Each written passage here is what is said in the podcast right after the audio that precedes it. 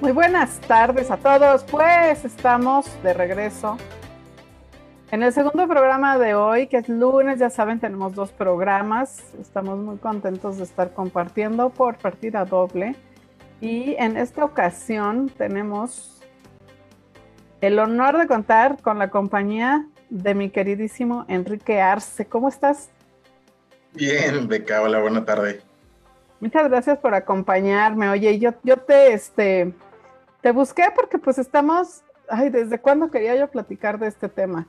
Estamos en, en tiempos de pandemia, estamos en tiempos de enfermedades, de, tomar como mucha conciencia de, de, todo esto que, que sucede con, con, la salud, que pues siempre es un tema que nos preocupa, pero ahora que estamos tan conscientes de las cifras y de las enfermedades y con las escasez de, de los medicamentos eh, de niños contra el cáncer, pero, pero de adultos, pero también de otros medicamentos. Fíjate que yo voy a la farmacia y de pronto no encuentro medicinas que, por ejemplo, la nimesulida antiinflamatorio, que es, es como algo muy básico y no hay desde hace muchos meses.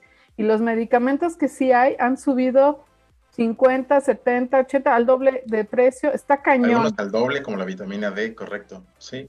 La vitamina D porque se puso de moda porque pues es algo que ayuda a nuestro sistema inmune, ¿no?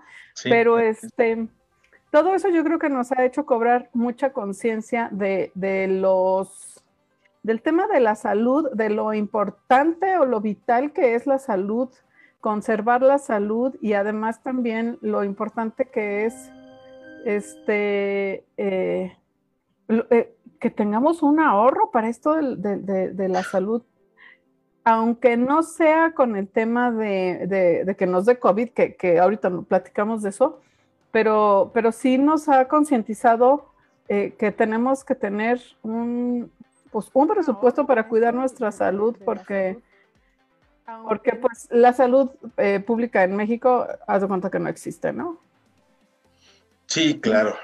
Y bueno, este, no te conocen tantos como yo, es, este, es primo, el, el primo Quique, pero Enrique Arce es de, agente de seguros. ¿Cómo se llama esto? Agente de seguros. o sea, tú tienes muchos años ya en el, en el ámbito de los seguros, no solo vendiéndolos, sino también trabajando en las empresas y haciendo, conociendo todos los trámites, cláusulas, cómo funcionan, etcétera. Entonces, bueno, eso hace que. El malo de la película, muchas veces, muchos años. El malo, eras el malo y ahora eres el bueno. Y ahora debo de ser el bueno, exactamente. Pero entonces tú conoces perfectamente cómo funciona todo esto y, yo creo que a mucha gente, yo crecí con un padre que toda la vida nos tuvo con seguro médico, se lo agradezco porque más de una vez nos salvó hasta la fractura, este, este, pero la apendicitis, pero a una de mis hermanas sí le hicieron ah, un par de intervenciones más complicadas, este, ahora yo tengo hijos y, y, y, bueno, el rotavirus y cualquier tontería, este, por más sencilla que pueda ser, pero que tengas un seguro médico, a mí siempre me ha dado la tranquilidad de que lo que sea, voy al hospital y, no tengo que dejar este, mi riñón empeñado para que nos acepten. Es un blindaje financiero, al final de cuentas. Un seguro es un blindaje financiero. El que cuentes con un seguro de carro no significa que no te lo van a robar. El que cuentes con un seguro de vida no significa que no te vas a morir o no vas a quedar inválido. Lo mismo hace un seguro de gastos médicos. No va a evitar que te enfermes, simplemente va a evitar que la afectación sea de tal magnitud eh, que afecte tu, pues sus finanzas, tu futuro. Entonces, lo que hace es amortiguar nada más, tiene un blindaje y esa es la finalidad de cualquiera de los seguros. Dígase el ramo, lo que sea, el del carro, casa, eh, gastos médicos, vida, cualquier otra cosa. Es que luego mucha gente dice, pero ¿qué tal? Luego no lo uso y entonces nada más le estoy regalando mi dinero a la compañía de segundos. Ese es un reclamo común continuo que, recibo de algunos clientes. Afortunadamente, yo trabajo como para dos o tres líneas de seguros. Trabajo cerca entre 14 o 19 aseguradoras en total, contando autos y demás. Sí. Entonces estoy un poco acelerado y loco, pero es más o menos lo que, lo que comentan los, los, los clientes. Oye, nunca me ha pasado nada, mi, mi, seguro del carro, por ejemplo, está cada día más, más caro, ¿no? Sí. Es cierto, pero cuando lo llegas a necesitar, desafortunadamente hay clientes que justo cuando lo cancelan, es cuando algo les ocurre. Y en ese caso, pues... Atípico. No importa, que hayas estado 10 o 15 años asegurado, el seguro solamente funciona si la póliza está pagada. si no está pagada la póliza, pues no funciona. A lo mejor lo vas a aclarar y dices, oye, tengo atrasado cinco días o 30 días. Está bien, ¿no? Pero, pero eso pasa, es lo que te iba a decir también luego que, que claro, es la ley de Murphy, ¿no? El momento en el que te atrasaste pagando eh, la póliza y que se acaba de vencer hace dos días, sin chocas. Yo tengo 30 años en seguros. De los 30 años, 18 estuve dentro de una aseguradora, en un par de aseguradoras, y 12 años tengo ahora como, como agente. Entonces, dentro estuve desde analizando expedientes de auditoría interna, que me tocó ver la parte eh, no, oscura de, o sí oscura, yo creo que tanto de, de las personas en general cuando hacen un mal uso del seguro, personas que se pueden amputar una mano o un pie por cobrar un seguro de vida de la aseguradora, eh, agentes que actúan mal, pero de todas partes, de las tres partes quizás hay errores eh, o malentendidos. Y luego reporté a Conducef y luego estuve, inicialmente estuve en un call center atendiendo las llamadas de los clientes durante más de un año en un conmutador de quejas de gastos médicos exclusivamente. Uh todas las mentadas insultos que te puedas imaginar. Claro. Por parte de agentes como de asegurados, porque los trámites no estaban a tiempo o no eran satisfactorios, satisfactorios a lo que ellos esperaban. A la promesa de venta y la promesa de servicio. Entonces, em, uno de mis clientes quizás que más ha utilizado el seguro se ha gastado, primero tuvo cáncer, tuvo tres diferentes tipos de cáncer. Ajá, Por año yo creo que se habrá gastado entre 6, 8 millones de pesos y al final se gastó 10 millones de pesos por COVID. Entonces, sí es una póliza cara la que él tenía, de varios cientos de miles de pesos, pero... No se compara con lo que con lo que gastaron, bueno, sus gastos médicos, pues. ¿Qué familia va a poder hacer frente a una póliza, a un servicio de gastos médicos que por año se tiene que gastar más de 6 millones y el último año, en mes y medio, se gastó 10 millones? Y en un hospital mediano, no en un hospital alto, en los cuales cuesta una sola noche de terapia intensiva hasta 550 mil pesos. 550 mil pesos una noche de terapia. Una noche de terapia Es que ahí ya sabes, ya sabes que eh, llega, entras a un hospital a urgencias o terapia intensiva y, y, va corriendo la cuenta por segundo, ¿no? Y cuántos litros de oxígeno respiras, cuántos este, Kleenex gastaste, cuántas torundas de algodón y más cuánta cosa, ¿no?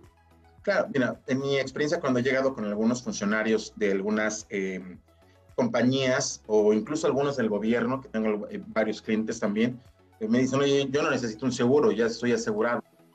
Le digo, está bien, solamente déjame checar cuál es tu protección. Lo que les comento hoy es, tienes una protección de un millón de pesos. Te alcanza para quizás dos noches de terapia intensiva o tres noches o lo que corresponda.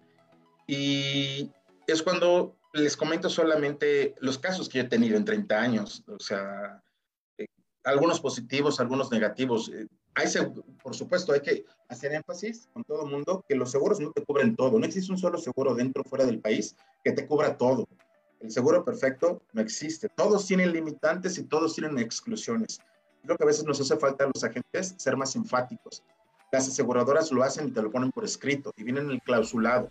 Soy uno de los co-creadores de las cláusulas y que trataba de que la gente lo viera así en negritas, con cierto tamaño, pero a veces también no leemos. es lo que te iba a decir, es que no lo leemos. La verdad es que e, es como cuando eh, te inscribes a Facebook o no sé, a cualquier este, portal, aplicación, etcétera, que aceptas los términos y condiciones, en automático le pones que sí, no lo leemos, porque son un chorro de cosas. es, es, un texto largo, con letra chiquititita y con un lenguaje que, pues muy técnico, que pues la verdad no es muy ágil de, de leer, ¿no? Ni tan entendible es tedioso, pero entonces precisamente hay gente como tú, o sea, una gente que, que pues deberíamos de leerlo, ¿no? Pero con alguien como tú nos, no es obligación del cliente dominar el seguro, por supuesto. Ajá. Es lógico.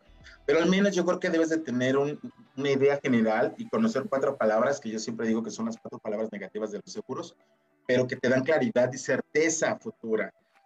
Entonces, un agente debe transmitir esa certeza a los, a los, clientes y a la vez, lógicamente, a las aseguradoras. Las cuatro palabras son que son eh, antigüedad, periodos de espera, existencias y exclusiones. Yo creo que todos debemos al momento de vender. Son estilos también de ventas, son procesos, cada aseguradora y cada gente lo lleva de manera eh, particular, pero al final de cuentas, durante ese proceso es importante que cuando adquieres un seguro, evalúes esos puntos, como si fueras a comprar un celular y digas, eh, cuáles son las características, cuáles son las variables que yo necesito. Al menos debo de conocer esas cuatro para comprender si el seguro me va a servir y cuál es la finalidad también.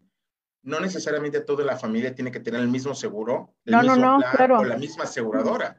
Hay aseguradoras que son especialistas si tú quieres tener eh, un bebé en Houston, si tú quieres hacer un deporte extremo, si tú vas a vivir en el extranjero y cuánto tiempo, si tienes algún antecedente médico, si está enfocado al bebé, si está enfocado a gastos médicos menores. El perfecto es el que está en función a los criterios de hábitos y riesgos de cada una de las personas. Es individual. Ahora, yo, yo por eso, este, e, en lugar de ir a, una aseguradora, eh, pues lo que hago es acercarme a alguien como tú que, que yo le puedo decir, mira, yo tengo tal edad, este, estas son mis condiciones de salud, lo que me interesa es tener una cobertura generosa. Soy una mujer sana, eh, espero así seguir, toco madera, pero, pero no, no tengo particular interés o riesgos de alguna enfermedad ahorita.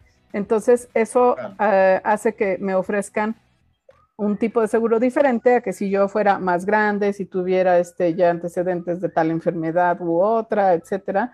Y los periodos de espera, eso es bien importante, hasta para las embarazadas, ¿no? Dicen, me voy a embarazar pasado mañana, hoy voy a contratar un seguro y, y luego hay que esperar que como un año o algo así, ¿no? Diez meses. Depende de diez meses, fíjate, o sea, sí, los nueve meses del embarazo más uno. Entonces, este, no es tan fácil como googlealo, contrátalo y ya. No, no es tan fácil como comprar un seguro, entre comillas, de carro a través de alguna página, algún portal de internet. No es tan sencillo. Eh, un seguro yo creo que tiene de gastos médicos, tanto como los de vida, tienen que hacer eh, eh, un diseño para cada una. Eso es un traje el que tienes que hacer. Algunos más artesanales que otros. Todos tenemos ya un, parámetro de preguntas, yo creo, una batería que te voy a, a, preguntar, quizás cinco cosas, quizás, que sean las más relevantes te ¿a qué te dedicas? ¿Para quién es y cuál es el objetivo principal? Si tú me dices, oye, soy, este, no sé, mujer, tal edad, vivo en el DF, tengo tantos hijos, y, ok, me voy a enfocar primero a ti o los hijos según cuál sea tu prioridad. Y al final de cuentas también tienes que contemplar como agente este, el dinero, ¿no? Yo te puedo decir, este es lo que creo que me parece la mejor relación costo-beneficio para ti. Siempre tienes que buscar eso. Sí, pero si al final de cuentas ese no está en tu presupuesto, tengo que bajarme yo de nivel y tienes que ver qué es lo que vas a sacrificar. Y que ahí puedes jugar también un poco con el deducible y el coaseguro, ¿no? Puedes jugar con eso, puedes jugar con el nivel de hospitales. Ah, eh, o em, empiezas el primer año, lo ideal es que cada, al menos dos, tres años, evalúes el seguro si tienes que hacer algún, algún cambio en cuanto a sumas aseguradas, en cuanto a deducibles, en cuanto a seguros. Sí es muy importante que no te cambies eh, de aseguradora si tienes ya un antecedente médico relevante. Si a lo mejor fue vesícula, la quitaron o apéndice, no es tan importante, pero si tienes... Porque sabes que no va a tener secuelas ni, ni, cosas en el futuro, ¿no? O sea, te quitaron el apéndice, punto. Es verdaderamente excepcional que haya alguna complicación dentro de 5 o 10 años. Pero, pero, fíjate, cuando era el gerente de la compañía de atención a clientes, eh, recibí algunas quejas de los, de los clientes que querían cancelar su póliza porque se habían enojado con su agente. Y ah, clientes que tenían antecedentes médicos. Ah. Y entonces mi trabajo era la conservación. Y entonces tenías que decirle, no lo puede cancelar, o bueno, le sugiero no cancelarlo, busca otro agente. Tú no puedes canalizar un, estando dentro de la aseguradora. Eh, canalizar de manera directa con un solo, a lo mejor le das tres opciones o que él busque una persona para que uh un nuevo gente, pero lo ideal es que no te cambies de aseguradora o cambies de plan, porque si no, entonces se convierte en una preexistencia o quizás incluso ya nadie te puede asegurar. Pierdes, ajá. Pierdes todos los derechos, entonces no importa que hayas estado asegurado con una compañía, si te vas con otra nueva, la nueva compañía no se va a ser responsable de tus antecedentes médicos que tengas. Ahora, hay veces en que sí pueden hacerse, o sea, sí te cambias y sí los pueden cubrir, pero eh, es una negociación y tiene que quedar muy claro, ¿no? Yo siempre recomiendo no cancelar la póliza actual si antes no tienes la nueva propuesta por escrito. Y justo que se hablen de términos de, ya me estoy, como que nos fuimos de repente, creo que a lo particular, pero esas cuatro palabras es importante, te repito, preexistencias, exclusiones, periodos de espera y antigüedad. Esas cuatro palabras son las que debemos de cuestionarnos siempre que pensemos en hacerle un cambio de plano de aseguradora. ¿Qué son las exclusiones? Explícanos bien. Exclusiones es todo lo que no va a quedar cubierto por tu seguro. Pueden ser cuestiones estéticas, como subir de peso, bajar de peso, cuestiones como control natal, eh, fertilidad, eh, curas de reposo, check-ups, cosas que médicamente no sean prescritas em, o que no sean necesarias para el restablecimiento de tu salud eh, física, biológica. En alguna ocasión, por ejemplo, te voy a decir una, un caso que tuve, llegó una persona que se quería operar de corazón, como 40 años en ese entonces. Eh, rebasa mis estructuras y me toca a mí atenderlo finalmente. Eh, le decimos que no procedía porque su información médica y los estudios que él les había compartido indicaban que estaba bien, que no tenía ninguna anomalía. Él llegó a la sala de juntas con su abogado aparentemente le digo, es que los estudios que tú nos estás entregando no soportan ningún antecedente médico. Él me responde, sí, pero está prescrito. Digo, a ver, sí, es cierto, cumples con, esa, con ese criterio, tiene que estar prescrito, pero además tiene que ser necesaria, tiene que ser necesario para el restablecimiento de tu salud y tú no estás afectado, por lo tanto no cumple con eso segundo. Y además, si tu cirugía es de corazón abierto, tu médico es un pediatra y tú tienes cuarenta y tantos años. Ah, qué caray. no está calificado médicamente, no es apto para poder operar. Y entonces por esas tres causas se rechazó. El señor que lo acompañaba, entonces toma el folder, yo no lo revisé. De hecho, le dije, este, si ya está en cuestiones de jurídico, yo ni siquiera tendré que eh, atenderte a ti. Más bien, la línea ya es con un abogado, no es conmigo como responsable de servicio a clientes. Claro. Eh, finalmente, la otra persona lo comprendió, dijo, ¿qué vas a operar con un pediatra? Y se fueron. Entonces, es importante que cumpla con ciertos factores para que puedan bueno, pues sí, pero... La aseguradora. Y también hay errores del lado de la aseguradora, de todas, o sea, eh, aseguradoras internacionales, la que tú me digas de cualquier país, de Europa o de América, todas se pueden equivocar y es trabajo, responsabilidad de la gente estar al pendiente para saber cómo resolverlo de manera inmediata para que no se afecte el servicio, no se tengan las cirugías o los tratamientos médicos de los clientes. Y, ahí hasta dónde llega la... Mm, obligación de nuestro agente o el compromiso de nuestro agente? Híjole, eso es bien difícil de contestar. Depende de cada quien. Es como, por ejemplo, legalmente es obligación del cliente, ya se está, el pagar la póliza. Si la póliza es mensual, eh, el cliente tendría que estar mes con mes checando que su estado de cuenta aparezca. En la práctica no lo es. Cuando yo era el gerente de conservación, la verdad es que había eh, una conservación menor mensuales porque la gente se le olvidaba checar el pago mensual y el cliente también no lo checaba, no le, no le daban importancia. Mi recomendación siempre con los clientes es, hoy día que estoy del otro lado, que lo paguen trimestral al menos, no porque yo no puedo dar seguimiento. Puede ocurrir que, y es también frecuente, que a lo mejor fin de año que no pase la tarjeta o en enero, que no pase otra vez después de Semana Santa, que no pase después de fechas de reinscripciones. Entonces, son los tres periodos donde yo debo tener mayor cuidado por la probabilidad de que un gasto extra de los clientes haga que no pase la tarjeta. Entonces, hay que observar hasta dónde llega la responsabilidad depende de cada cliente. O sea, pero ya no hay, no hay ningún compromiso en realidad de que, de que el, pues nuestro agente nos ayude como en estas cosas que tú estás diciendo, o yo estoy muy mal acostumbrada porque tú eres mi primo y me ayudas. Yo, yo creo que depende de, de, cada, de cada gente. Te puedo decir que yo tengo compañeros que están muy comprometidos y también hay quienes tienen una alta especialidad en un ramo, hay quienes tienen una alta especialidad y es muy competitivo en autos. No significa que no sea bueno en los demás ramos, pero es reconocido porque es el campeón en autos y no hablo de ventas, sino hablo en conocimiento y el manejo de casos. Su nivel de resolución es muy alto. Lo mismo en cuestiones de vida, lo mismo en cuestiones fiscales, lo mismo en cuestiones de planes de retiro, eh, o en planes internacionales o en planes nacionales. Es como nosotros somos como una especie de médico. No vas con un cardiólogo cuando tu problema es de otro tipo, de gastro a lo mejor. Sí, hay, sí sabemos de todo, podemos ofrecerte de todo, pero eh, como que todos nos enamoramos más de un solo ramo. Entonces, yo en particular, aunque, dime. También es cierto que, hablando del seguro que sea, pues nosotros, lo, o sea, quien no sabe de eso, de verdad somos muy ignorantes al respecto y, y podemos, claro que siempre hay gente muy mañosa, ¿no? Pero también podemos pensar que es muy fácil Ah, bueno, es que tengo, por ejemplo, seguro de gastos médicos mayores. Yo creo que eso es la primera complicación. ¿En qué momento se convierte en gasto médico mayor? Tú defines, depende de cada persona, de cada familia. Y, claro, y viene este, en la póliza. O sea, ahí, ahí dice este, a partir de qué monto ya se convierte en un gasto médico mayor.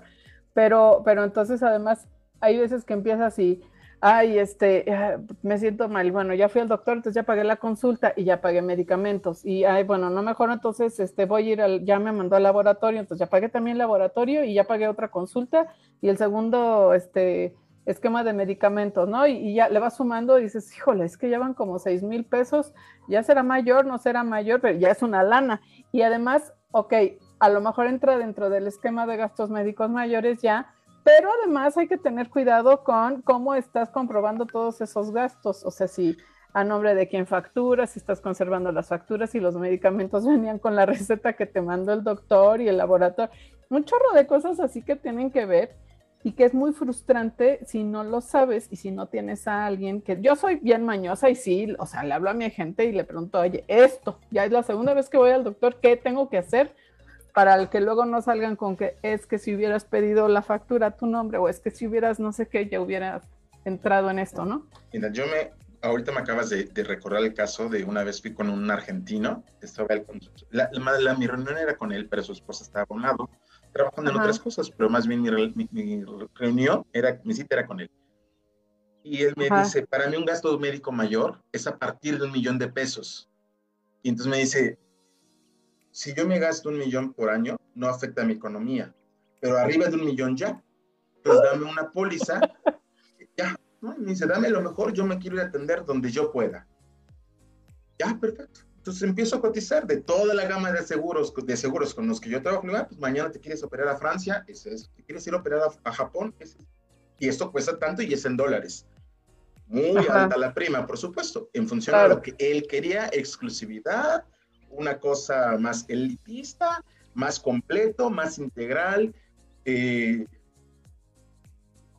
casi eh, los tabuladores médicos casi que sin límite, por eso ese seguro es tan amplio, ¿no? Y cuando le pido la tarjeta de crédito para este, requisitar el formato, me dice, ¿cuánto cuesta la póliza? Tanto tú me pediste que querías esto, esto, esto. Ajá. su esposa me dice, sí, lo acabo de escuchar le dijiste a Enrique que no tenías problema con un millón de pesos que tú lo ibas a poder soportar. Y dice, yo no te dije nada, pero ahorita sí, a ver, dale Enrique eso. Entonces, cuando intervino ya la esposa fue que como un, como un freno, él recapacitó y dijo, bueno, sí, no, no es cierto, no, no, no, ese seguro no es... Era para tanto. es para tanto. Entonces, un millón en realidad es un gasto médico mayor. Yo creo pues, difícil. Pues, sí. ¿no? O sea, ¿qué persona puede decir a ah, un millón tirar la basura o me lo gasto en este, aspirinas, por decir una tontería? Depende de cada quien. Cada quien sabe la afectación. Em, algunas personas quieren un deducible muy pequeño, pero el seguro entonces se vuelve incosteable, impagable. El seguro se va incrementando conforme algo importante es el tipo, el, el cambio, tipo de cambio del dólar, porque los insumos médicos del país son en dólares, los medicamentos, los exámenes, estudios, los servicios de los hospitales. Ajá. Y lo otro es conforme a la edad también, a la siniestralidad, como todo lo que acabamos de pasar ahorita, la situación de salud. Entonces, siempre es importante ir adecuando. Él puede ser que ahorita para ti un gasto médico mayor sea arriba de 30, pero el próximo año a lo mejor te va bien y dices, soporto 50 y subo mi deducible para controlar la prima. Siempre hay estrategias de conservación para que tú puedas continuar siempre, y es la idea que un seguro de gastos médicos sea de toda la vida, que no nada más lo tengas 3, 5 años, eh, sino que lo tengas hasta que te hagas viejito aún después de 70 años. No, bueno, y además existe una edad máxima en la cual te puedes asegurar por primera vez, ¿no? Es hasta los 6, 4, 64 años y este, 11 meses y 29 días. Puedes eh, estar asegurado en una cobertura tipo plan nacional. Y y normalmente son vitalicias, normalmente. No todas las aseguradoras son vitalicias. Habrá que checar dentro del clausulado qué es lo que se dice, se menciona de la renovación. O sea, vitalicia quiere decir que la podré seguir renovando en tanto viva, obviamente, ¿no? En tanto la pagues, exactamente, así es. Y hay otras aseguradoras eh, eh, internacionales que han llegado al país en los últimos 15 años, quizás, que son varias, y ellas te aseguran hasta los 74 años cumplidos, es decir, 10 años más.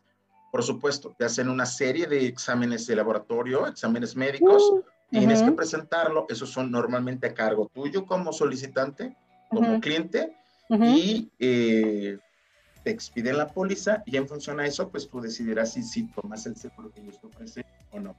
Pero ya no es tan fácil tú decidir a esas edades adultas, mayores, con quién quieres estar, más bien es quién me acepta. Porque además, pues obviamente mientras mayor edad tienes, más riesgo de enfermedades y además padecimientos más caros. yo, yo te diría, cuestiones neurológicas, por ejemplo, son más frecuentes eh, después de los 60 años. Y la otra, eh, una tontería. De repente digo, a mí me gustaría hacer una campaña de poner como una barra para que nuestros padres, abuelos, no se caigan en los, en los baños, porque son muy frecuentes eh, los accidentes dentro del baño, ¿no? Porque a lo mejor giran, se resbalan, el, piso del baño está mojado, eh, ya no tienen los mismos reflejos, entonces, ¿por qué no hacer casi que una campaña de poner las barras para que se puedan sostener o para que se puedan sentar?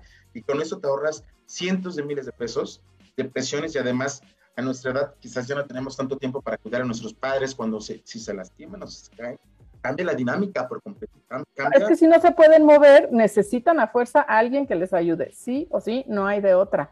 Y, de veras es, este, es algo que en realidad es muy fácil de, prevenir, pero, o sea, te lo digo, yo tengo, me muevo bien, este, eh, yo creo que mi riesgo de caída es bajo, no digo que imposible, pero es bajo, pero este, ah, es que somos bien necios y además este, la autoestima de, no, no, ¿cómo voy a tener una barra de abuelito ahí ya en, mi baño, no? Cuando de veras, e, es, creo que las caídas y las lesiones así por caída es luego lo que desencadena el principio del fin, ¿no? Sí, en, mi experiencia es un tema fuerte el que acabas de mencionar, de, tocar incluso, pero sí, coincido contigo, así es. Entonces, este, hay que, hay que bajar un tantito a la, a la soberbia y poner esa barra. Es que luego hasta vas medio dormido y, el que no se haya pegado por lo menos en el pie y medio así sacado de onda, este, cuando te levantas al baño en la madrugada, este, ya no siente ¿Sí? Vemos, que, nuestros padres son eternos, este, nuestros abuelos, y, y, eso te lo juro que yo diría, si yo fuera quizás el director de alguna compañía de seguros, pero todos los que tengan arriba de 55 años, aquí yo, este, les voy a regalar una barra de esas, no sé cómo se llaman, pues, pero para que la fijas. Pues sí, eso es una barra que instalas en la pared para este. Oye, me sale más barato eso que estar atendiendo todos los casos posibles de accidentes, ¿no? Este, pero además te estropea, la vida y, bueno, yo, yo lo que hemos estado platicando es de seguros como para uno mismo, pero pero de veras que este, asegurar a los papás, este, yo también este, hace un par de años falleció mi papá a los 86 años de edad, tras años de, padecer cosas sin seguro médico. Entonces, este, afortunadamente él tuvo los recursos para solventar sus propios gastos médicos. Pero, pero, y mi papá no sé, seguía trabajando hasta un par de años antes de, de morirse. Pero es verdaderamente excepcional y porque quería y lo disfrutaba pero muchas veces ya te jubilas, dejas de percibir una, buena lana y ya no tienes para, pues, para pagar doctores, cuidadores, o sea, un pero cuidador. sí, Beca, yo te puedo decir, eh, hay clientes que les puedo cobrar, a lo mejor depende de la aseguradora, te repito, la gama que el trabajo de seguros es muy amplia en coberturas, en beneficios, etcétera. Pero hay pólizas que a lo mejor les cobro unos 400, 500 mil pesos o más de una sola póliza, una sola persona. ¿Cuántos años puedes pagar esa póliza? Claro, son clientes que me demandan cosas muy específicas o que tienen antecedentes médicos o mm, lo que ellos necesitan es una libertad, ¿de acuerdo? Y no todas las aseguradoras cumplen con eso. Entonces hay un seguro para cada quien, pero lo ideal es comprarlo cuando eres joven para que lo puedas mantener en óptimas condiciones y, tratar de conservarlo pese a todo, aún lo mejor con un deducible muy alto, con un seguro alto, bajando hospitales, fraccionando el pago. Porque siempre, siempre va a ser mucho más fácil conseguir el dinero para pagar tu seguro, este, ya sea anual, semestral o trimestral, que, enfrentar el gasto, el gasto médico de una enfermedad. Sobre todo, como te digo, mientras más pasa el tiempo y, se convierten en enfermedades más este, costosas y además que te limitan. O sea, si te enfermas y no puedes trabajar y no puedes ganar dinero, pues ya valiste, ¿no?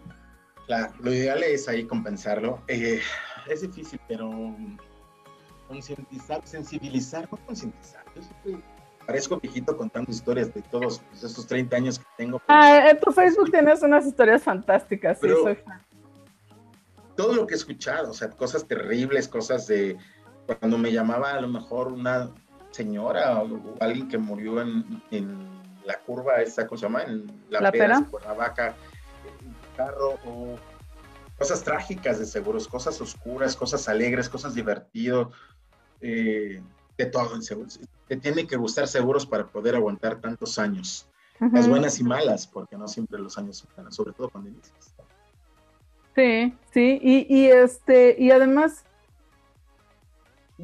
es el, el, tema más este, delicado, ¿no? Nuestra salud. O sea, el coche sí, si te lo roban y aunque lo hubieras perdido todo, pues te da mucho coraje lo que quieras, pero a final de cuentas los bienes materiales eh, este, se reponen mal que bien y si no se reponen no es tan crítico como la salud y la vida y, la integridad física, ¿no? Ahora, a ver, yo sé que los seguros eh, se encarecen por la siniestralidad, o sea, si hay muchos siniestros, pues se aumenta el, costo del seguro. ¿Qué pasa con el COVID? O sea, después de no sé cuántos millones de personas que se han enfermado de COVID, me queda claro que la siniestralidad estuvo del carambas. Sí, estuvo complicado porque nadie se lo esperaba y si bien a lo mejor las aseguradoras pudieron encontrar a lo mejor algún argumento para no hacer frente y para no hacer frente al pago, porque legalmente estarían quizás en su derecho, entre comillas, hicieron al final de cuentas, yo creo que eh, eco al prestigio de cada una y todas respaldaron lo mismo que sucedió con la influenza hace que 12 años más o menos, en que finalmente cumplieron su compromiso, no sé si tanto humanitario, comercial financiero, moral. Asumir, o moral, claro, exacto, pero finalmente lo asumieron, ¿no? hay dos líderes, te puedo decir que son dos líderes, las que siempre marcan la pauta y las demás, y es muy chistoso, es como si fuera un salón. Yo me imagino que las aseguradoras en el mercado, como si fuera un gran salón, porque hay dos que son las, no diría inteligentes, pero son las más audaces, quizás. Ajá. Son las que se atreven a marcar pauta en una u otra y las demás están como que esperando, viendo cómo se mueve el mercado. Y entonces de repente hay una competencia por todos los clientes y alguien hace algo diferente saca algo novedoso, alguna política, y entonces las demás no se dejan, y entonces es una, una competencia en donde finalmente el que gana es el asegurado, ¿no? Bendito Dios que respondieron. Sí. Y sí, cierto, o sea, nadie esperaba, yo por los años que tengo de trayectoria, de haber trabajado tantos años en las, en las compañías, tengo la fortuna de ser cercano a algunos directores de aseguradoras, y de repente tengo que tener cuidado, por supuesto, para no andar de uno y al otro lado. Solo escucho y callo, escucho y callo. Y no sabían, a lo mejor nadie tenía estadística.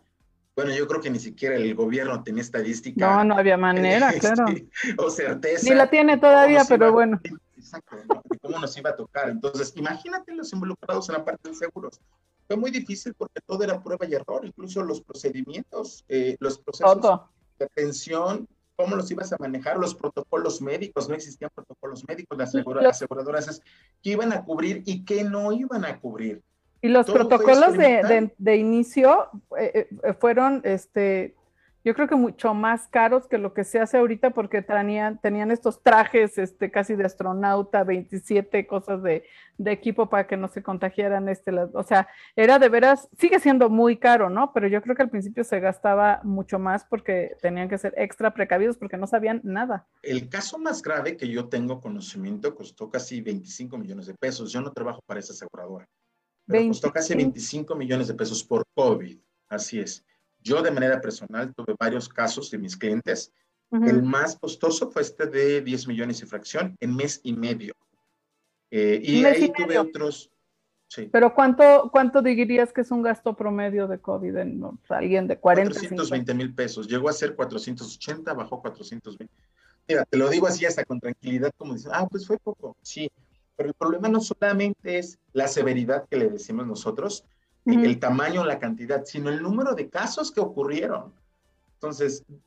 Es lo que te iba a decir, o sea, yo no tengo medio millón de pesos para pagar de, de, nada, o sea, de entrada. Y luego resultó que en una familia se enfermaron varios integrantes, o sea, con tu medio millón por tres, es, es, es, un millón y medio. Y eso es de hospital. Y después no es que ya llegué a mi casa, me dieron de alta, estoy como si nada y ya no gasto un centavo. No, no, el gastito sigue, ¿no? Y la, y la no poder trabajar o que se, se quedaron sin chamba porque cerró el negocio, etcétera, ¿no? Sí, esos fueron muchísimos de los casos que tuvieron. Entonces, lo que los seguros, los directores hubiesen programado, proyectado, la verdad es que se rebasó por mucho. O sea, nadie esperaba y, y, y a ver, 10 veces más. Y si el, o sea, eso, eso de 480 mil pesos, esa es la cuenta del hospital. Sí, la cuenta del hospital, pero ya considerando, después bajó 420 el costo promedio, pero ya considerando honorarios médicos y hospital, medicamentos, este, respiración, eh, todo. Y de ahí como, como cuánto tiene que pagar el asegurado. Sé que varía porque ya sabes, la, prima, el, el, coaseguro, etcétera. Pero dime un más o menos. Depende de, depende de cada cliente, depende de la póliza. Uno de mis clientes, por ejemplo, este vuelvo el mismo que se gastó 10 millones, él pagó por su cuenta un millón de pesos. O sea, el 10%. De gastos no cubiertos, aparte de su deducible coaseguro que tenía. Él pagó como un millón de pesos de, de cosas que no estaban cubiertas. Y otros clientes. ¿Qué pagas? ¿Entre el 10, 20% es una cantidad que podríamos.? No, no, no, no, no, no, Eso fue un caso particular. Te lo estoy comentando como un caso extremo, atípico y fuera de todo. Este, Porque además hay, hay pólizas luego que tienen un tope, ¿no? Que lo máximo que puedes gastar es X. Sí, hay algunas pólizas que tienen un tope que es en coaseguro y eso te puede decir es 30 mil, 40, 60 y tu deducible a lo mejor, vamos a suponer que sea 30 mil pesos. Pues, tope de coaseguro, que sean 50 y tu deducible 30 son 80 mil y ya la aseguradora puede pagar millones y millones y millones de pesos según lo que tú hayas contratado. El problema es cuando los gastos eh, que le están el hospital reclamando al paciente no están cubiertos por la aseguradora. Y esos pueden ser de diversas índoles. Desde entrada, quizás si el cliente pidió una suite en lugar de una habitación privada estándar, pues ya marca una diferencia. El tipo de alimentación para un tercero, eh, si pidió algunos servicios extras, eh, los gastos. Luego la cama extra, por ejemplo, de quien se queda la, con. La cama puede quedar cubierta, pero si tienes otras cuestiones adicionales para un tercero o no sé, eh, pues son muchos, muchas las razones. Un paciente, incluso un, médico, en la desesperación, el, paciente puede exigir al médico que traiga a 10 médicos más cuando quizás no se requieran esas interconsultas. Las aseguradoras te van a decir, oye, ¿por qué me llamaste al dermatólogo si tu, si tu tratamiento es de COVID? Entonces, el médico porque tenía este... el homólogo, el homólogo tendría que poner, ah, se requirió la interconsulta de un dermatólogo por esto, esto, esto, esto. El ejemplo que pongo es muy gordo, absurdo y tonto, pero me estoy yendo a los extremos para tratar pero de para entender todo lo que puede ocurrir. Una de las principales razones que llevan a broncas y a demandas o reclamos que no proceden es este tipo de cosas. Las aseguradoras se van a decir, oye, yo te voy a rechazar en este momento porque no me queda claro y porque no hay información médica ah, porque lo, es que lo valoramos por reembolso y a través de reembolso dame la información, se justifica. Y ya lo pago, así es. Es que así también he sabido de, de, gente que entran al hospital porque la apendicitis, pero bueno, voy a aprovechar para hacerme quién sabe qué cosa que tenía yo pendiente, ¿no? Y, o sea, puede ser que sí sea algo que el seguro cubra, pero si ingresaste y tu reclamación fue por apendicitis, te van a cubrir solo la apendicitis, ¿no?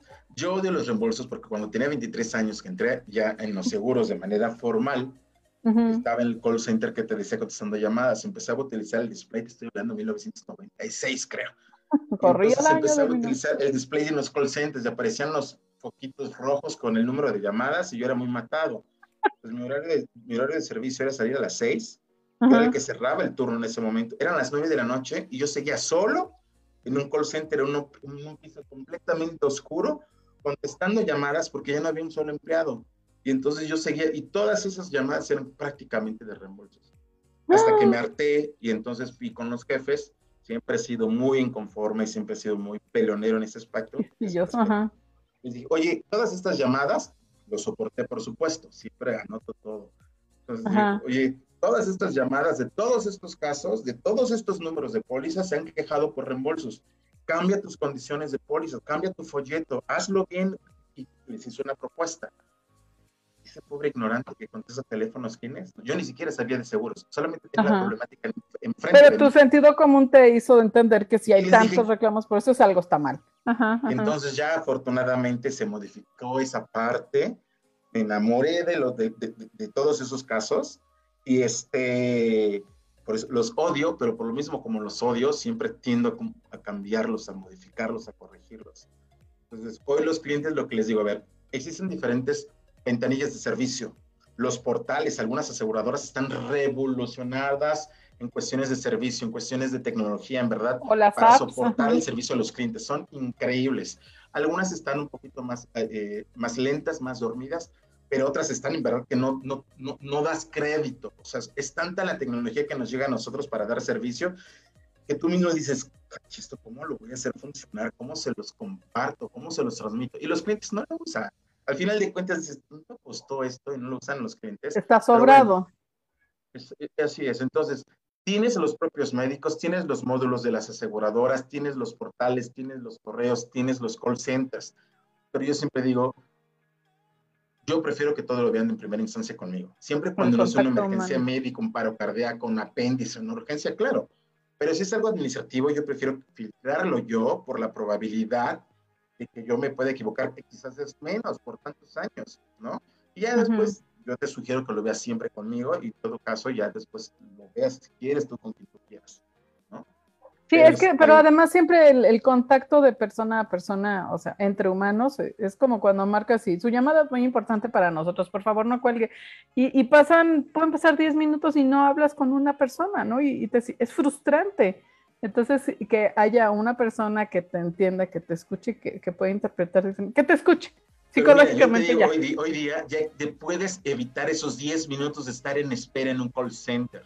Ya existen unas apps desarrolladas que tú oprimes, hablando de autos, un botón y pides el ajustador. El ajustador llega donde estás tú, ya sabe qué color es tu carro, ya sabe cuáles son tus placas, dónde estás ubicado, ya sabe tu número de póliza, tú no tienes que tener todo, empresa, todo. puedes pedir la grúa, puedes pedir gasolina desde ahí, lo mismo en gastos médicos, puedes programar todo a través de uno, dos, tres botones. No necesitas por qué estar esperando y si traigo pila y si me van a contestar en la desesperación, pero los clientes no lo hacen.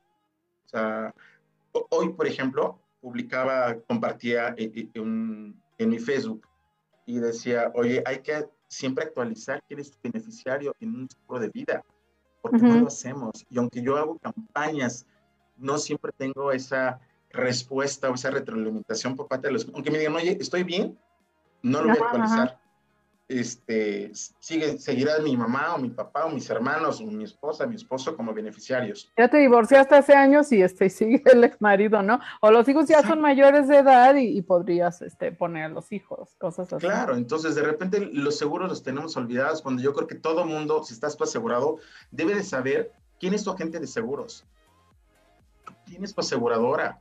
No dominar el plan, pero por lo menos, ¿sabes qué? Tener en mi agenda, en mi celular, no me voy a acordar que yo, a ver, ¿cómo se llama mi agente? No me voy a acordar que se llama Enrique, pero a lo mejor se llama agente de seguros o póliza o gastos médicos. Para alguna urgencia, marcarle o marcar el call center. muchas veces. Pero, pero además es eso otra cosa, que, que luego todos esos datos los tiene uno mismo. Y, y, si te pasa un accidente o te enfermas, no hay manera, o sea, no los puedes decir y tu celular está bloqueado con tu, con tu clave, ¿no? Entonces sí es bien importante que, que alguien de toda tu confianza tenga acceso a esa información. O sea, ¿cómo llegas a urgencias si, Es que sí, la señora tiene seguro, pero no sé cuál es su póliza ni cuál es una. En urgencias les vale gorro, no se van a poner a buscarte eso, ¿no? Claro, así es. Oye, y, de veras que eh, las apps nos, nos toma un ratito eh, eh, bajarla y poner este nuestro número de póliza y nuestro no sé qué, si ya de veras después con un botón se resuelven tantas cosas.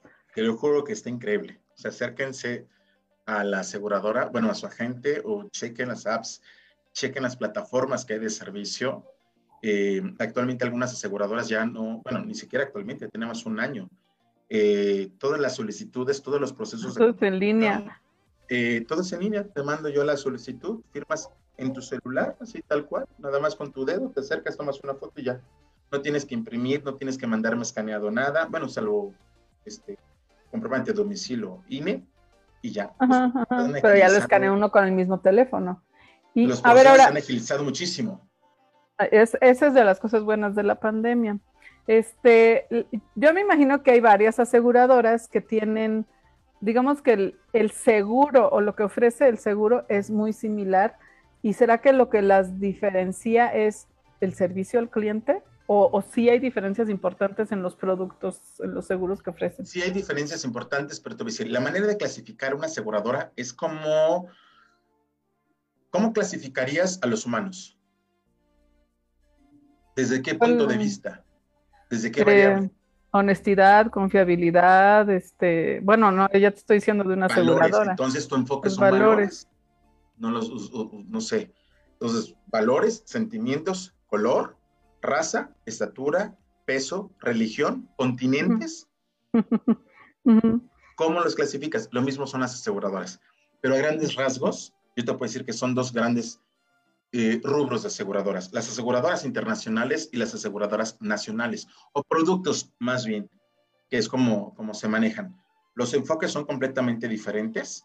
Eh, internacionales precisamente están enfocados a todas aquellas eh, personas que requieran una cobertura para irse a viajo mucho, etcétera. Así es. Ahí es donde tengo ya asegurados artistas, políticos o empresarios que están quizás tres semanas de las cuatro del mes fuera del país. Ese es otro.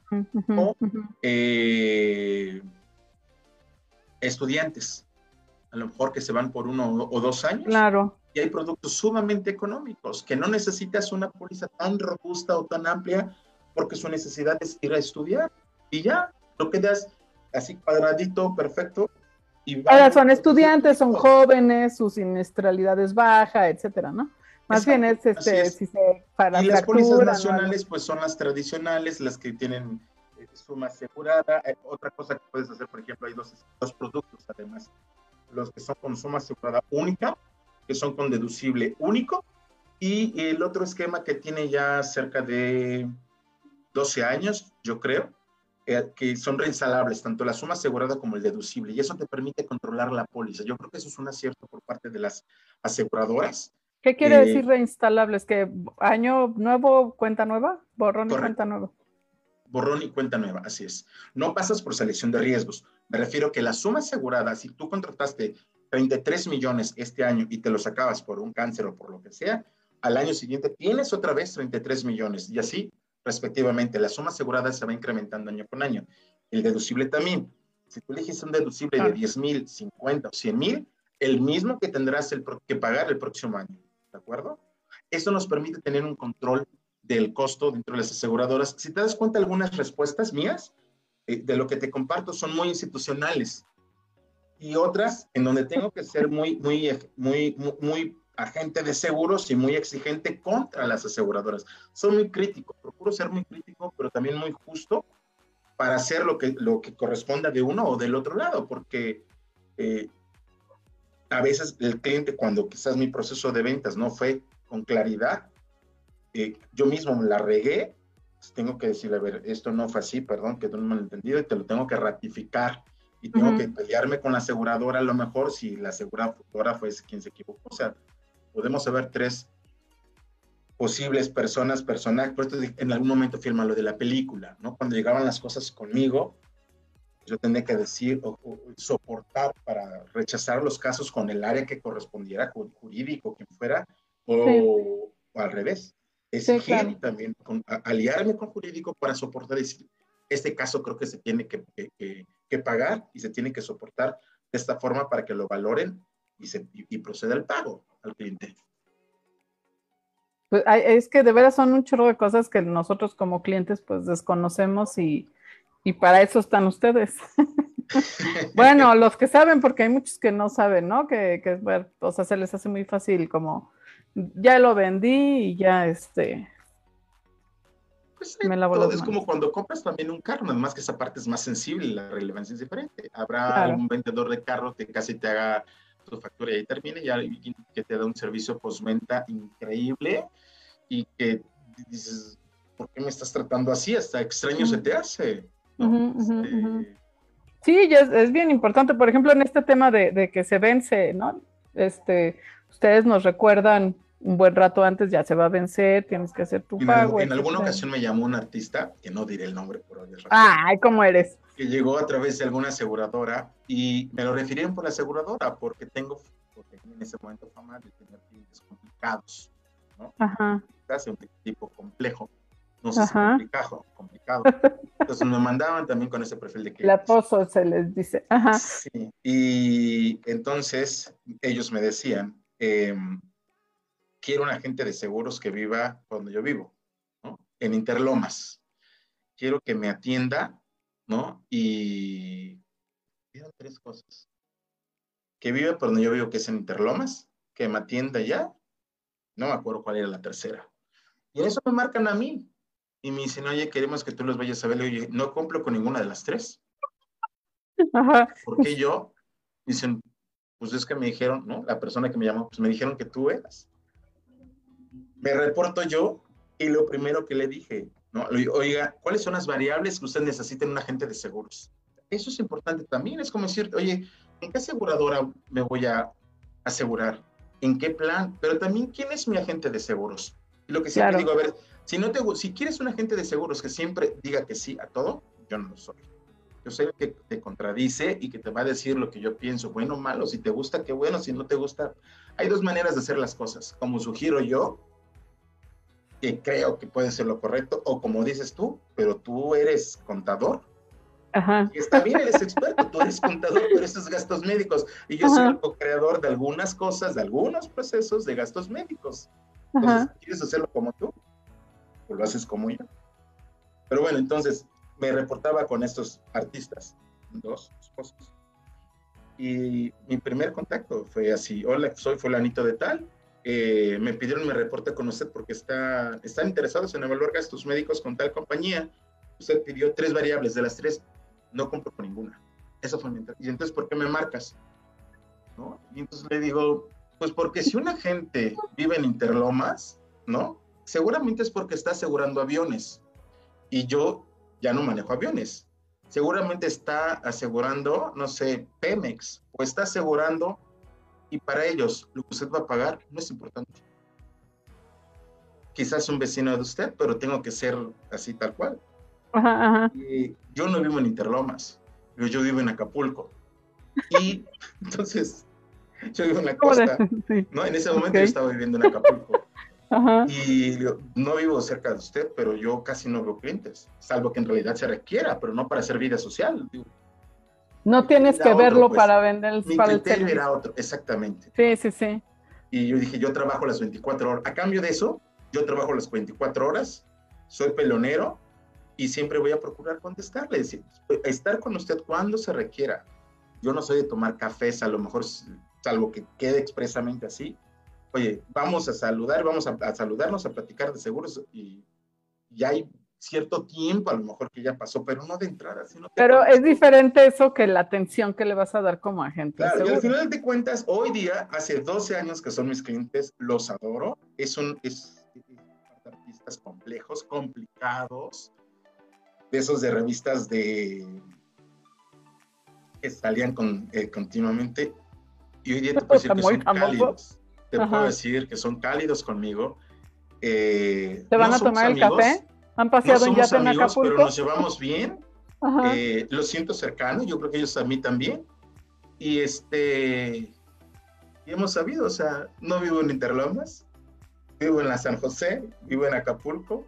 Oye, pero han paseado un yate en Acapulco. No, no tanto así, pero han sido buenos pates. Entonces, Qué bueno, sí. ¿cuál es la variable, la variable que tú necesitas de una aseguradora? Que tenga certeza, que sea ujú. reciente, una póliza nueva, que sea una compañía de seguros nueva, que tenga cinco años, o alguien que tenga 50 o más de 100 años, ¿no? Las cosas son muy claras, aunque no te estoy dando nombres de ninguna aseguradora en este momento, las líneas están muy marcadas, bueno, para alguien que sea de seguros, pues, ¿no? Y sí, Eh, depende mucho de, de, de qué quieras, ¿no? O sea, o de lo que necesitas. Además, yo me acuerdo con mis hijos cuando eran bebés que nacieron, que vas al pediatra cada mes y las vacunas y los no sé cuántos, este, yo te- te- tenía el gasto, el seguro de gastos médicos menores, o sea que la consulta era súper económica, tenía un descuentazo en laboratorio y en farmacia, porque las, la garganta, no sé qué, no sé cuánto, ¿no? Y ya que pasaron esa etapa, pues pasa a un, a un seguro de gastos médicos mayores, que pues usaron para el que se fracturó aquí la mano y que se cayó y que se, se abrió la, este, la frente y así, ¿no? O sea, necesidad accidentillo. va cambiando. Es como cuando justo estaba en auditoría, que llegaban las quejas quizás y demandas, y me encontraba con que una mujer de 70 años tenía la cobertura de maternidad. Y cuando te acercabas y le decías a la gente, oye, ¿y Oye, Aline Mella está embarazada, ¿qué te Ah, sí, es pasa? cierto, tienes razón, por ejemplo. Le dices, ¿por qué tiene la cobertura? Porque me lo pidió. ¿Por qué te lo pidió? O sea, la señora no No. sabe, quítasela. Y así te puedes ir 20 cosas. Entonces, mi compromiso estando dentro, dije que iba a tratar de dar claridad. Entonces, no sé si lo he logrado, pero por lo menos sí me desespero para tratar de no equivocarme tanto como cuando Eso yo veía esos intenta. casos y me trataba de resolverlos. A mí me chocaba que de repente llegaba un expediente y otra vez el mismo. Otra vez el mismo. Oye, ¿quieres decir? Es que me hiciste pensar, yo no sé si el mío incluye maternidad, yo creo que no, pero, pero voy a checar porque ya no la voy a usar. Este, no, y o sea, sí, de veras hay que, hay que ajustarse a, a lo que uno necesita para, para también, este, es importante no pagar lo que no necesitas y sí estar cubierto con, con lo que requieres, ¿no? Correcto. Pues perfecto, pues creo que creo que nos has aclarado algunas cosas y nos, nos das como una guía sobre qué es lo, lo más importante. Este, eh, y bueno, esperamos que además haya sido de alguna manera un poco más divertida. El Enrique es muy, muy simpático. Ya me mandaron un WhatsApp pidiéndome tu teléfono porque hay alguien que quiere un seguro de gastos médicos, entonces ahora se lo voy a pasar. Este, y, y pero bueno, si alguien tiene la duda, por favor, mándenos un, a mí en particular o inbox aquí por voces o este escriban en los comentarios que quieren los datos de- del famosísimo, famosísimo Enrique Arce, que es el asegurador que de los estrellas. Ah, este, de veras es, es un alguien que sabe muchísimo porque como les dijo ha estado muchos años, ¿cuántos en los seguros? 30, creo, 30 casi. Casi En 30 octubre. años. Ah, Estamos pues en una semana, octubre 16, creo que cumplo 29, 30 años, no sé. Muchos, o sea, casi 30 años y este, en, en todos los niveles y, y de veras es bien clavado en conocer todo eso. Entonces, si alguien sabe y les puede aconsejar bien qué es lo que necesitan, que no paguen de más, les resuelve todas las dudas y va a estar de, de su lado este, cuando lo, así lo requieran, pues buscan a Enrique Arce. Te agradezco muchísimo que nos hayas acompañado. Esperemos que después platiquemos en otra ocasión de otro tipo de seguros porque no es lo único que hay que asegurar. Nuestra vida, sí, nuestra salud, sí es, creo, creo. Algo más primero. ordenado, porque creo que me emocioné y conté y conté y conté. No, pero es que es lo divertido y no te preocupes, aquí este, pues, estamos entre amigos siempre. Y, y- y el chiste es que sea así, divertido y entretenido. Otro día nos platicas más bien todos estos chismes que compartes en Facebook. Métanse a su Facebook, de veras platica, platica algunas este, anécdotas muy divertidas. Muchas gracias, Quique. Gracias por estar a este, platicando con Gracias, nosotros. Beca, y, Un este, placer. Gracias a Chao. ti. Nos vemos mañana a las 6 de la tarde. Y este, bueno, recuerden que pueden escuchar esto y todos los programas en podcast, en Spotify. Y nada, gracias por acompañarnos. Nos vemos muy pronto. Cuídense mucho y tengan muy bonita noche. Besos. Bye.